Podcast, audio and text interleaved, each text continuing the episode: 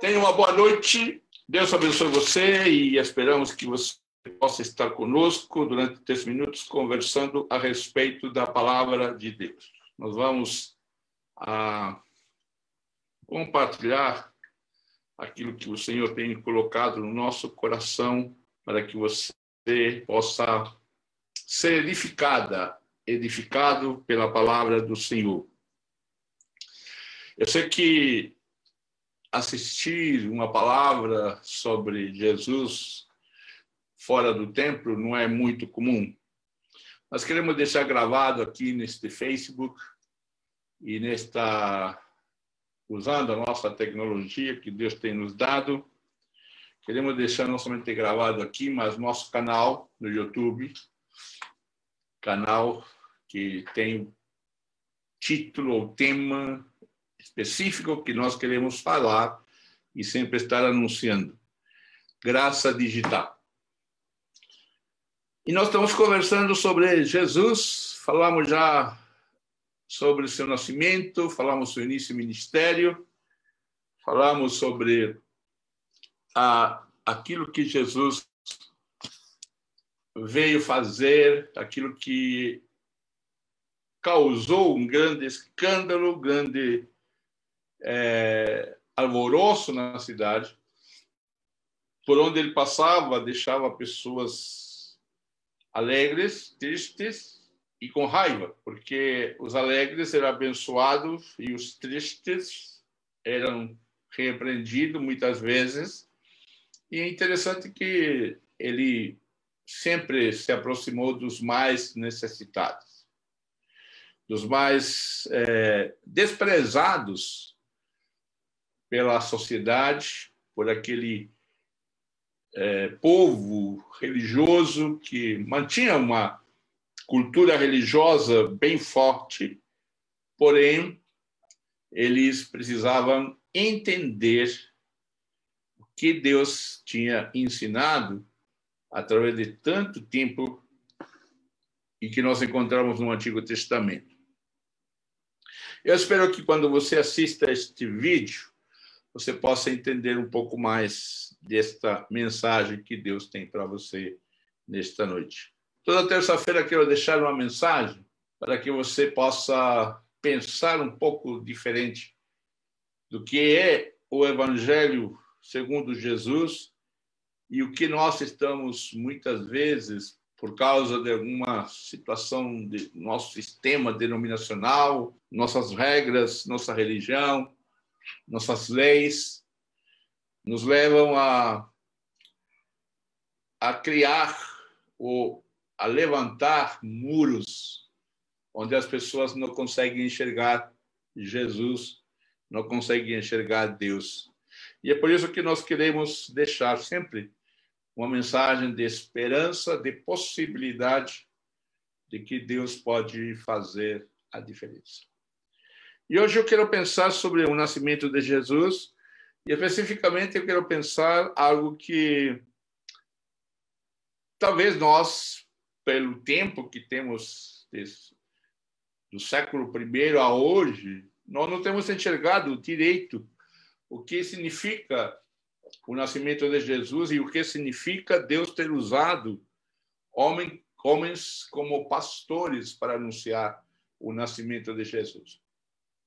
O texto de Lucas, no capítulo 2, quando mostra dos pastores que os anjos anunciam o nascimento do Messias, e creio que a história todo mundo conhece, pelo menos no mundo, no mundo ocidental, todos conhecemos, ou temos assistido ao filme, temos ouvido pregações, mas o mais interessante é que eu acho que você talvez não saiba eu gostaria de te informar, é que o texto mostra algumas figuras muito especiais. Ele diz que naquela região havia pastores e que ali estavam cuidando das ovelhas e à noite é, estavam no campo. E enquanto tomavam conta, aparece então o anjo do Senhor lhe anuncia esta notícia do nascimento de Jesus. A primeira coisa que eu quero destacar aqui é que o nascimento de Jesus foi anunciado pelos mais ah, o mais mentiroso da época, se assim podemos falar. Porque os pastores eram um povo, uma profissão que era desprezível os pastores não podiam ser testemunha no julgamento. A sua palavra não era crível, a sua palavra era não confiável. E esta palavra dos pastores, então, não era como para acreditar naquilo que eles falavam. Sempre estavam sendo julgados como pessoas desqualificadas na sua palavra. Mas foi a esse tipo de pessoas que Jesus, ou melhor, Deus usou para anunciar o nascimento de Jesus. Foi a este que o anjo do Senhor se aproximou e disse de que ah, havia nascido o Filho de Deus. Havia nascido o Salvador do mundo. Havia nascido aquele que tinha sido esperado por muito tempo. É interessante isso, que essa escolha que Deus faz são assim prováveis as escolhas que Deus faz é aquela escolha que nós não faríamos. Eu posso fazer, você pode fazer uma lista de pessoas que nós entendemos desqualificadas. Você pode não confiar nos políticos, pelo seu mau testemunho. Você pode não confiar num determinado grupo de pessoas. Você não confia nos alguém que é drogado, você não vai confiar em pessoas que estão diante dos nossos olhos sendo sempre desqualificadas. Você não vai permitir que entre na sua casa ou mesmo num templo uma pessoa que é considerada uh, não ou não bem vista. Se um travesti entrar numa igreja hoje, isso é um escândalo. Se um travesti abraçar um cristão, é um escândalo. São estes improváveis aos quais Jesus está usando, ou Deus está usando neste texto. Segundo o, os textos de J. Jeremias, que é um pesquisador, um teólogo bem conceituado, os pastores eram pessoas aos quais não poderia se acreditar na sua palavra. E a estes, Jesus ou melhor, Deus anunciou o nascimento para que estes comunicassem aos outros. Essa é a primeira característica ou a primeira o primeiro ponto que podemos chamar a atenção de todos nós. A segunda coisa que eu quero chamar a atenção é a segurança que Deus dá. Quando, através do anjo, ele diz: Não tenha medo. Estou aqui a fim de trazer uma boa notícia para vocês e ela será motivo de grande alegria também para todo o povo. Hoje mesmo, na cidade de Davi, nasceu o Salvador de vocês, o Messias, o Senhor. Esta será a prova: vocês encontrarão uma criancinha enrolada em panos e deitada numa manjedoura. Segunda coisa que esses pastores, para poder anunciar, eles têm uma segurança e uma prova de que Jesus, ao nascer, era o Messias, era o prometido, era aqueles que, como ele diz, aquele que tinha vindo, né, trazendo salvação alegria para todo o povo, especialmente para eles, a fim de trazer uma boa notícia para vocês. A boa notícia não chegou no palácio de governo do Império Romano. A boa notícia não chegou no Senado romano. A boa notícia chegou aos pastores, a uma classe marginalizada. São a esses que nós precisamos levar as boas notícias. Boa notícia que são necessárias para este povo que sofre Boa notícia para aqueles que estão nas favelas, para aqueles que sofrem, que hoje sofrem por causa dessa pandemia, e os governos pouco se importam. Centenas ou milhares de pessoas com grande necessidade. E o mundo político, o povo do poder, não estão preocupados. Quem sofre ou quem paga as contas sempre somos aqueles mais necessitados. É a este que tem a boa notícia. Nasceu o Salvador do mundo. Estes mais necessitados ouvem a palavra, não tenha medo. Alguém chegou por vocês, ou tem uma boa notícia para vocês. A terceira coisa que nós observamos neste nascimento de Jesus é o louvor. A presença do louvor, da alegria, da manifestação de prazer, de efervescência das boas notícias daquele que precisa uma boa notícia.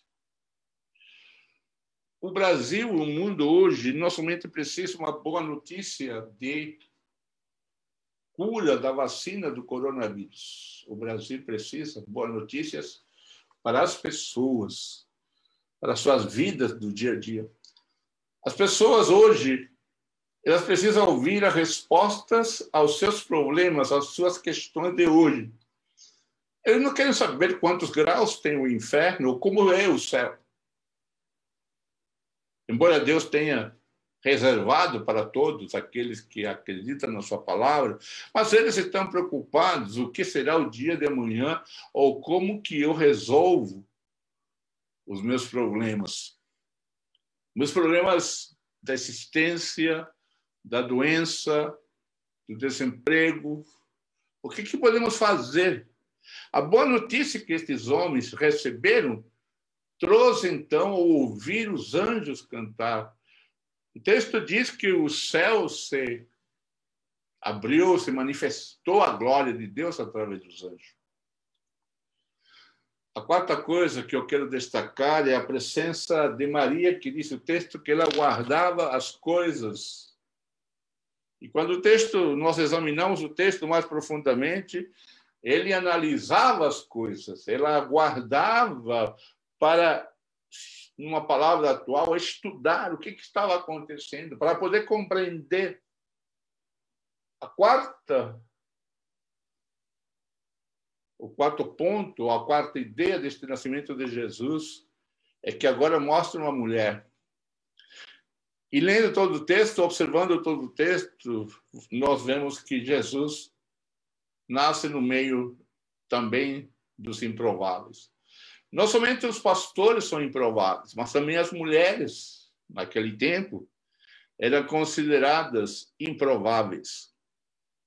Elas eram objetos que se poderiam descartar simplesmente.